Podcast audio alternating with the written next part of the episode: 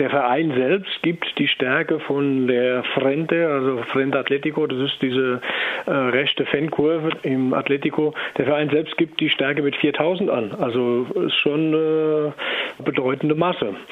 Da drin gibt es natürlich Schattierungen, äh, was so äh, Gewaltbereitschaft und was auch äh, rechtsradikal bis über rassistisch bis zu äh, rechts ist, aber ähm, das ist so ungefähr der Bereich, in dem man das verorten muss.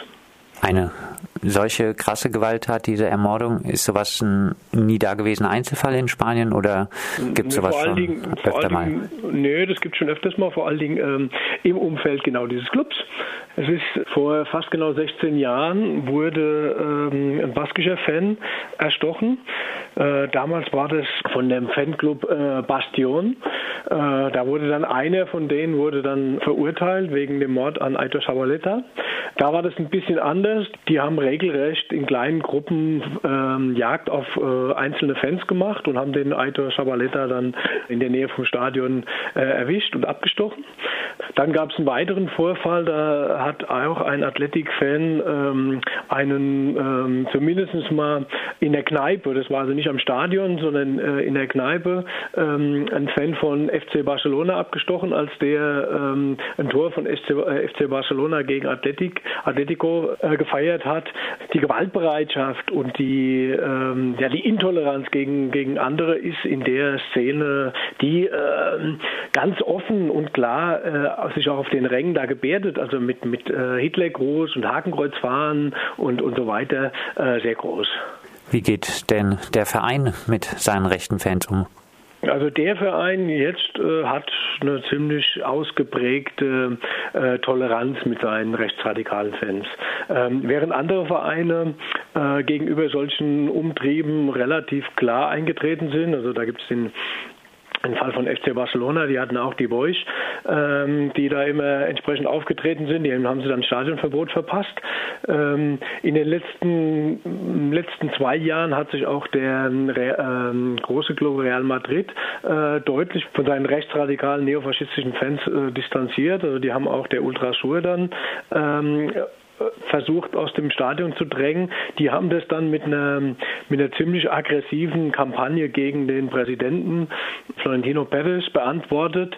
Ähm, es ist vielleicht kein Wunder, dass der äh, Chef von Ultrasur mittlerweile äh, zu, zum Fan von Atletico Madrid äh, mutiert ist, weil er sich da offensichtlich mit seiner offen und klar ausgedrückten äh, neofaschistischen Gesinnung, also die haben dann zum Protest äh, gegen diesen Ausschluss aus dem Stadion in der Nähe vom Stadion ein riesiges Hakenkreuz äh, hingemalt ähm, und haben und posieren davor auch ohne ohne Vermummung oder so. Also sie machen das auch ganz klar, welche Gesinnung sie haben mit ihrem Gesicht. Ich meine, das ist eine ziemlich wilde, wilde Brut. Das ist so eine Gruppe von Leuten, die auch ähm, gerne mal, also die sind selbst im Drogengeschäft tätig, die auch gerne mal äh, anderen Drogenhändlern äh, das Kokain abnehmen. Äh, dafür sind sie dann schon verurteilt worden wegen Raub und so weiter. Also Waffenbesitz und so, das ist schon eine spezielle Nummer und auch, auch ganz klar ideologisch einzuordnen. Ralf, das 43-jährige Opfer vom Wochenende soll in den Fluss geschmissen worden sein in Madrid. Hilfe kam erst spät. Die Polizei war wohl auch kaum vor Ort. Sie behauptet wohl überrascht gewesen zu sein über die massiven Auseinandersetzungen zwischen den Fans von Atletico Madrid und Deportivo La Coruña. Waren die Auseinandersetzungen wirklich so überraschend? Also eigentlich nicht. Also wenn man jetzt äh, am Anfang, äh, wie immer bei so einem Fall, ist erstmal die Verwirrung äh, medial ziemlich groß, dann taucht alles Mögliche auf. Ähm, dann taucht am Anfang auf, dass die sich angeblich abgesprochen hätten, die beiden Fangruppen, sich quasi verabredet hätten zu dieser Schlacht. Ähm, das lässt sich aber offensichtlich nicht aufrechterhalten. Das haben sowohl die Fans aus Galizien äh, dementiert, dann wurden noch, ähm, es gibt noch in, in Madrid gibt es noch einen, einen Verein, Rayo Vallecano, da sollen die linken Fans, äh, das ist eher ein linker Verein äh, mit linken Fans, ähm, da sollen die Fans angeblich auch auf der Seite von den Galiziern mitgemischt haben. Die haben das auch sofort dementiert. Das äh, auf der einen Seite, dass sich verabredet haben, da wurde dann so ein äh, WhatsApp, äh, ein abgefangenes äh, zitiert, äh, passt auch überhaupt nicht damit zusammen, dass wenn man wusste, dass da was im, ähm, sich zusammenbraut, warum hat man dann dieses Spiel nicht als Risikospiel ein, äh, eingestuft, sondern man hat es als ganz normales Spiel eingestuft. Das heißt, da waren noch nicht mal 100 Polizisten in der Nähe vom Stadion. Bei so einem Risikospiel sind es dann über 1000. Ähm, das passt da schon mit der Version nicht zusammen zusammen. Was aber mittlerweile klar ist, das hat die Polizeigewerkschaft SUB äh, veröffentlicht, dass sie sehr wohl informiert haben darüber, dass sie mitgekriegt haben, dass ähm, größere Fangruppen von diesem Riazor Blues äh, aus Galizien nach Madrid fahren wollen. Das haben sie ihren entsprechenden ähm, Leuten mitgeteilt innerhalb der Polizei, aber auch daraufhin wurden keinerlei Vorsichtsmaßnahmen getroffen, dass es zu so einer Auseinandersetzung kommt. Ja, das ist so die ähm, zum Thema äh, Polizeiversagen in dem Zusammenhang. Du hast es schon gerade angedeutet, die Fußballfanszene auch in Madrid ist keinesfalls ausschließlich von Rechten dominiert. Du hast den Verein Rayo Vallecano angesprochen, dessen Anhänger wie du gesagt hast, nun von Medien teilweise als Unterstützer der Fans von Deportivo bei den Auseinandersetzungen genannt wurden. Der kleine Madrider Club setzt sich zum Beispiel aktiv gegen Zwangsräumung ein. Ralf, handelt sich bei Rayo Vallecano um einen erfreulichen Einzelfall oder gibt es eine Tendenz zu mehr sozialen Engagement und Solidarität auch in den Fußballfanszenen? Also ich würde sagen, es ist eher eher in der Ausprägung ein Einzelfall. Also zumindest mal, äh, wenn man äh, das auf Spanien bezieht, also dieses Zentralspanien oder andere Bereiche, die ja eher Spanien verlassen wollen, mal ausklammert. Ähm, weil in Spanien, also jetzt im Gegensatz zum Beispiel jetzt zu Depor, wo sich die, die Fanszene ja auch eher als antifaschistisch ähm, gibt, das sind Galicia zum Beispiel und äh, deswegen ist auch so die, die Rivalität zwischen so äh, radikalen, faschistoiden äh, spanischen Fans von äh, Atletico Madrid gegenüber dann äh, zum Beispiel einen baskischen Fan von Real Sociedad, der da abgestochen wurde, den ich vorhin schon mal genannt habe, oder jetzt auch der, äh, der Jimmy aus, aus, aus Galicien oder halt auch der Fan aus, von FC Barcelona. Ähm, da ist eher so ähm, die Fanszene in, in Spanien schon eher deutlich äh, tendenziell rechts. Es gibt halt andere äh, in der Peripherie und Rayo Vallecano mitten in der Hauptstadt ist äh, sicher die große Ausnahme. Ähm, mit einem ganz anderen ähm, Hintergrund. Ich meine, äh, das, ist ein, das war früher mal ein Arbeiterclub, der steht in der antifaschistischen Tradition.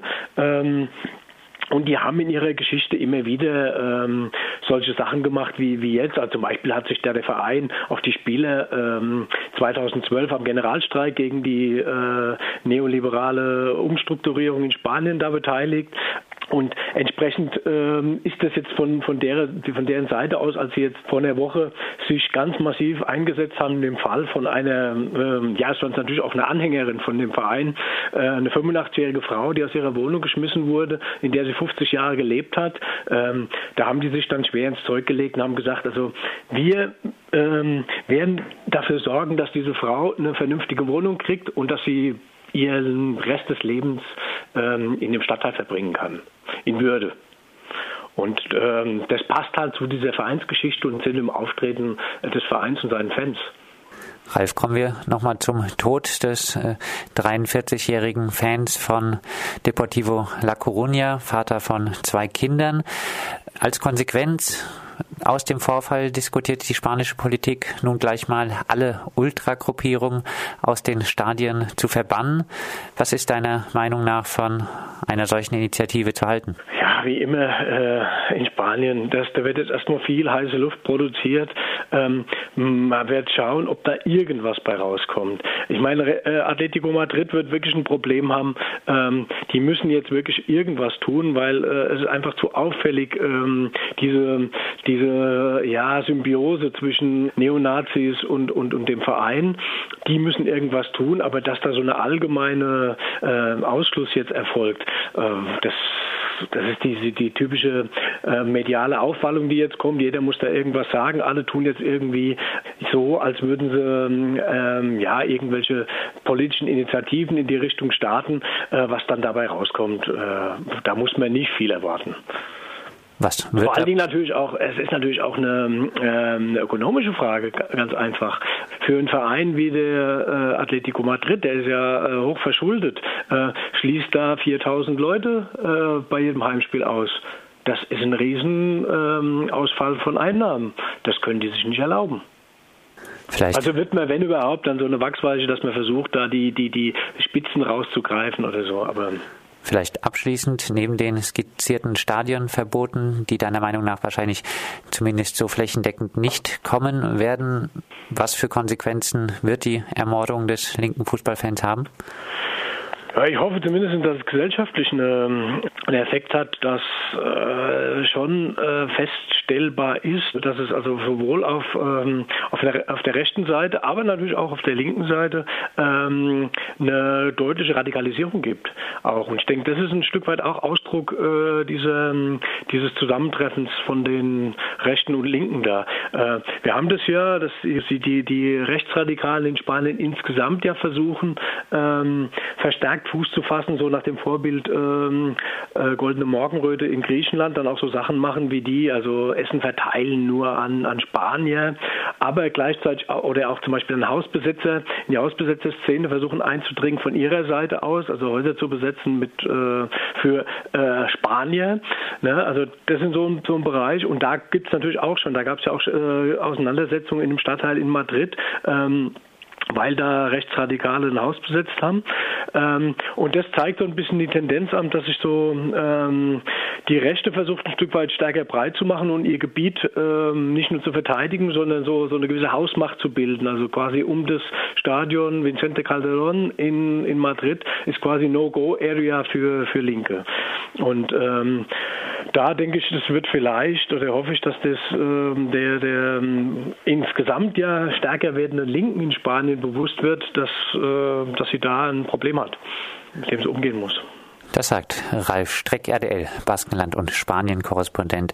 Mit ihm sprachen wir über die Ermordung eines 43-jährigen linken Fußballfans von Deportivo La Coruña durch rechte Fans von Atletico Madrid, aber auch über den linken Madrider Club Rayo Vallecano, der sich zum Beispiel aktiv gegen Zwangsräumung einsetzt.